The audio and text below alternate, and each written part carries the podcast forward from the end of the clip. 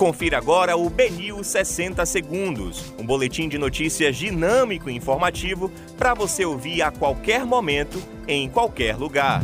Olá, boa tarde para você. Hoje é quinta-feira, 4 de novembro de 2021. Eu sou Xizui Miazono e esse é o Benil 60 Segundos. Rui Costa ataca deputados após votação sobre precatórios. Deputado consegue assinaturas e pede CPI contra Coelba. Projeto antimachista é apresentado na Câmara de Salvador.